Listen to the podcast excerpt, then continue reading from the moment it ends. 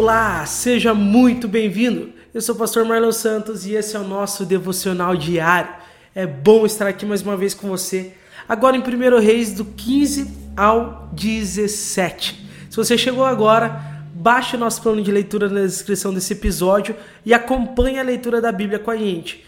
E você que já é de casa já sabe o que fazer. Leia aí com calma o capítulo 15, 16 e 17 de 1 Reis Tente entender o que está acontecendo na história. Você vai ver aí que há uma, uma separação entre Judá e Israel, lembre-se disso. E ele vai agora abordar os reis, é o livro dos reis, né? Então ele vai abordar como foi a ação de cada rei. Então, uma hora ele está falando de Israel, uma hora ele está falando de Judá. Né? Tente entender, se for, se for melhor para você entender, vá anotando uma lista dos reis de Judá, uma lista dos reis de Israel, aí você vai conseguir é, ter uma ideia aonde está na história, em qual período, qual rei que é. é essa é apenas uma dica para você ir estudar a Bíblia e não apenas ler por cima, né?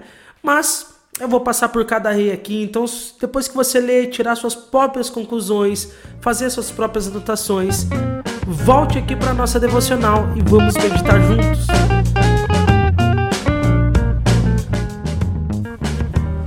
Irmão, então nós chegamos na lista dos reis agora, né? Então ele vai abordar agora Judá, os reis de Judá, e depois ele vai começar a abordar os reis de Israel.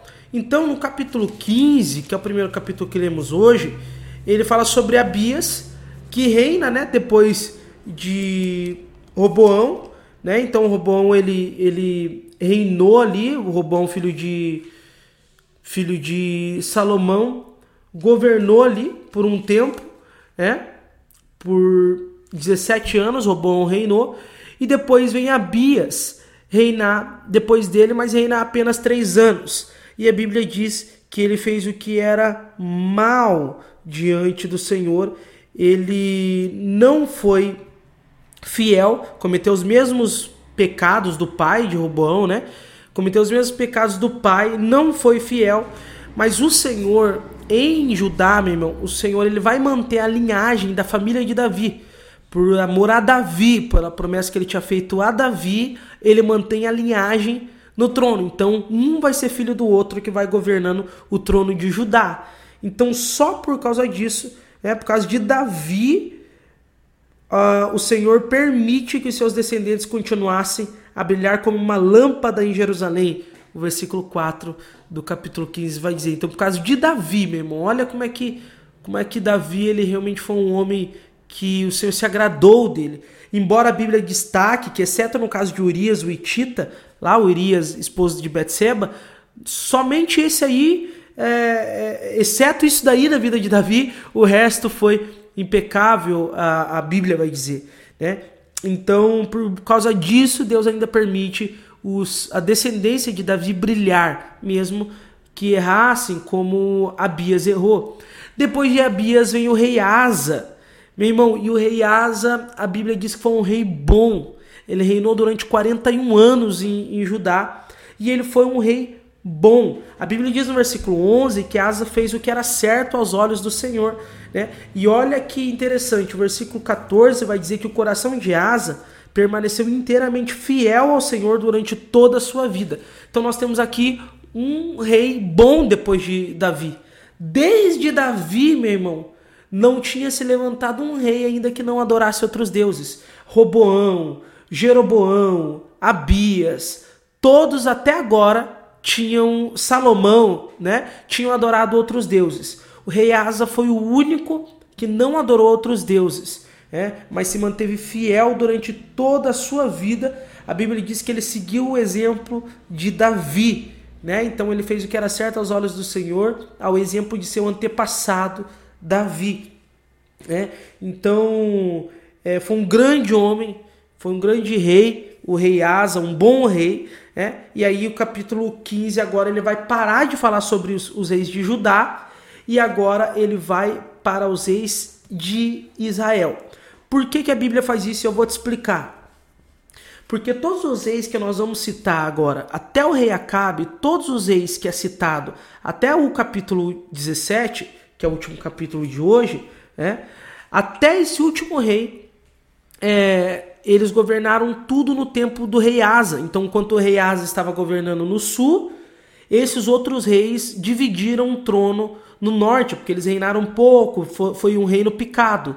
Né? Asa não, Asa reinou 41 anos. Nós vamos ver agora em Israel, por exemplo, é, Nadab reina dois anos, Bazar reina 24, Elá reina dois anos, Ziri reina sete anos, Ouri reina, reina 12 anos, até que chega Acabe. Né? Então, por isso que eles param agora, por isso que a Bíblia para de falar sobre os reis de Israel, de Judá, e vai falar agora a lista dos reis de Israel, enquanto o rei Asa estava governando o sul. Por isso que todo rei que vai falar diz assim: no segundo ano do rei Asa, no décimo ano do rei Asa, né? ou seja, enquanto o rei Asa governava lá, aqui, ia, aqui em Israel ia trocando de rei o tempo todo. E aí ele vai citar uma lista que não, não, tem, não, não tem por que a gente abordar cada um sendo que a gente leu, porém ele vai citar uma lista de rei que fez o que era mal diante de Deus. Todos os reis de Israel, meu irmão, todos os reis de Israel foram maus. De Judá até agora, só o rei Asa, mas até agora em Israel, todos os reis eram maus. Em Judá, todos os reis, um era filho do outro. Em Israel, não. Em Israel, Jeroboão era, Nadab era filho de Jeroboão, mas Bazá não, dominou o reino. Elá era filho de Bazá, mas Iri não, dominou Elá. É, dominou Zirri e depois Acabe é filho de Ori. Então era um reino que era ganho à força, era guerra, matava o rei e dominava o reino. Judá não, Judá era a linhagem de Davi, como Deus tinha prometido, como Deus desejou fazer por amor a Davi. Né? Então, é, em Israel é uma confusão aqui até que Acabe domina o reino. Então, é. E no capítulo 17, agora Acabe está governando é, Israel e nós vemos a história então de Elias e a viúva de Serepta, né? Então, aqui é muito interessante porque Elias ele é usado por Deus para dizer que não iria mais chover e não tendo chuva para eles, meus irmãos, é, a, a plantação é prejudicada. E se a plantação é prejudicada, eles não têm o que comer. Então eles estavam passando por um momento muito difícil. Por isso que Deus fala para Elias profetizar, mas se esconder. Por quê? Porque senão eles vão querer matar Elias, porque Elias profetizou que não ia ter chuva até que ele ordenasse que houvesse, havia chuva de novo. Né? Então, é, Elias ele fala: ó, só vai ter chuva quando eu falar que vai ter chuva. e se esconde. Né? E aí Deus lá providencia a água no riacho, providencia os pássaros para levar comida para Elias, até que seca a água do riacho e Deus manda ele para casa dessa viúva.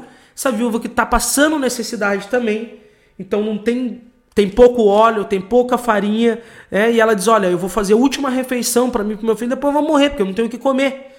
E Elias, meu irmão, entenda uma coisa: o profeta, ele era visto como o próprio Deus ali.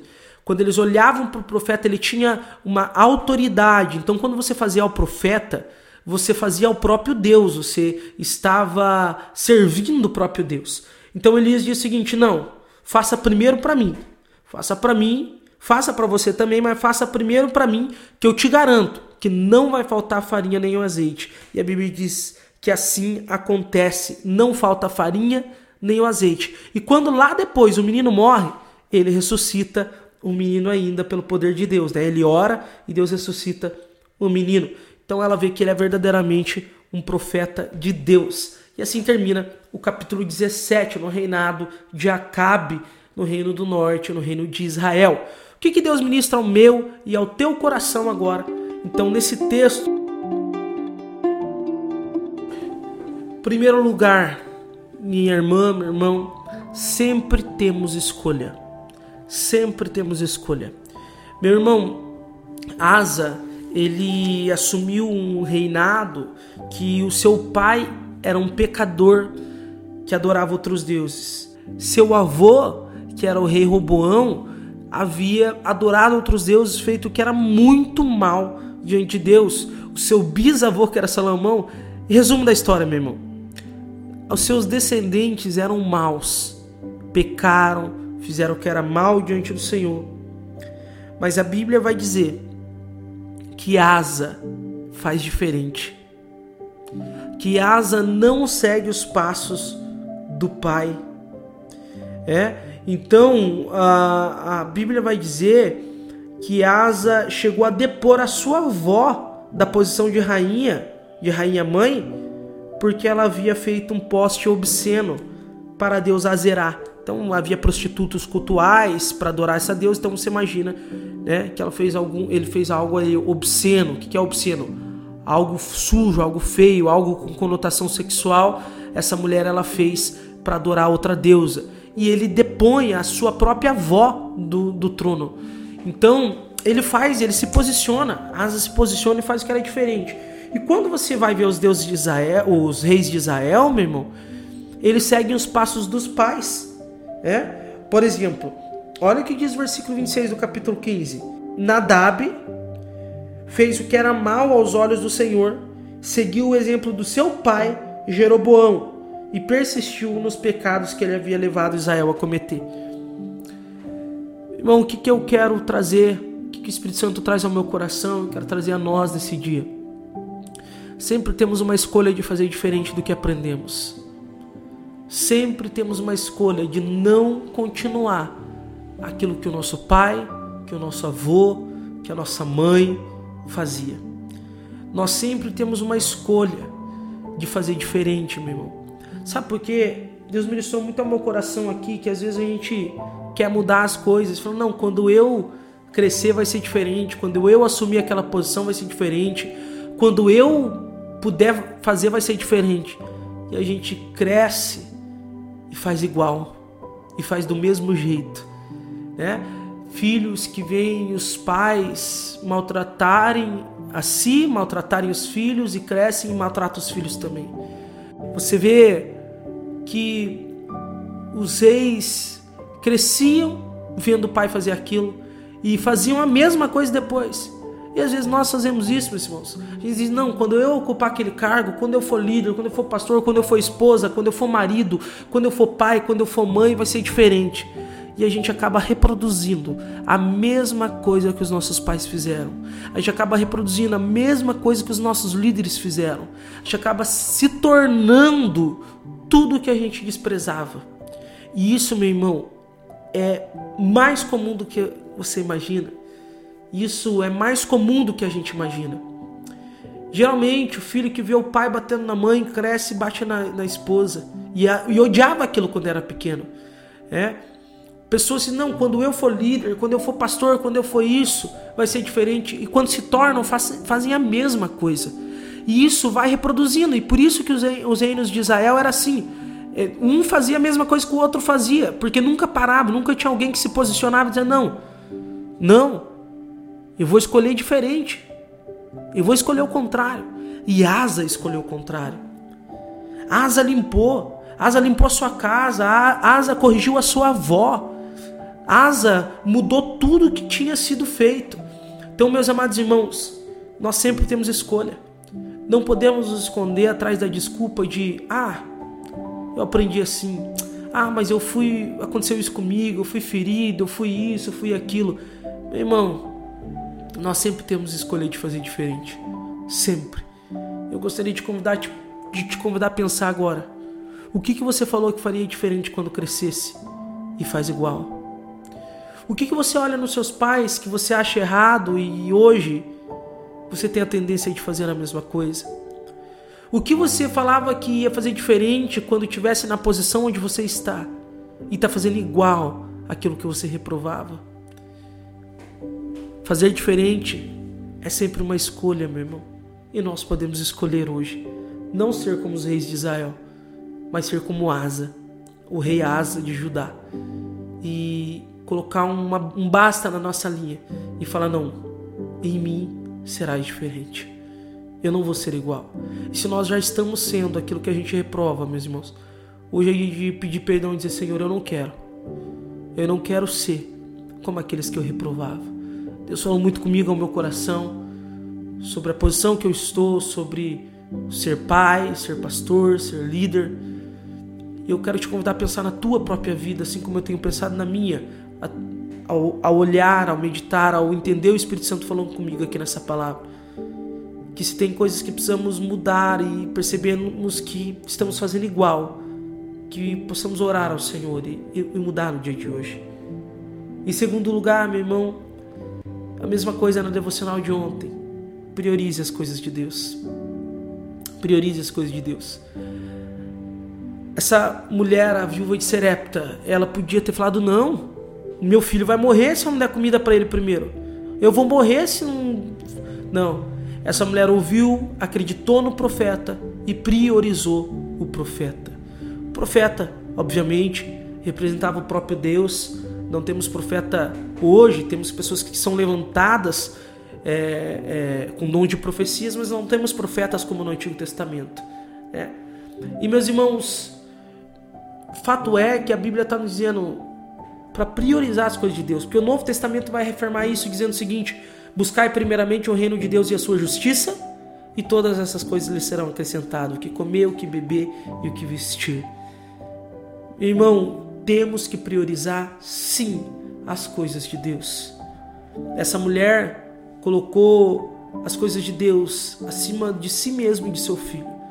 E Deus honrou essa mulher fazendo com que a farinha não acabasse, o azeite não acabasse e até a vida do filho restaurada. Priorize as coisas de Deus. Se Deus tem cobrado algo de você, se Deus tem te chamado para algo, priorize, porque da tua família Ele cuida, porque do resto Ele cuida. Amém? Que você possamos orar nesse sentido, ajustar a nossa vida, se precisa ser ajustada, se temos feito as mesmas escolhas que os nossos antepassados fizeram ruins, que você possamos falar hoje, decidir hoje, eu vou ter uma escolha diferente. Eu vou me posicionar. Eu não vou ir pelo mesmo caminho. E eu vou priorizar as coisas de Deus também. Amém? Até amanhã, meu irmão. Até o próximo capítulo. Até a nossa próxima devocional.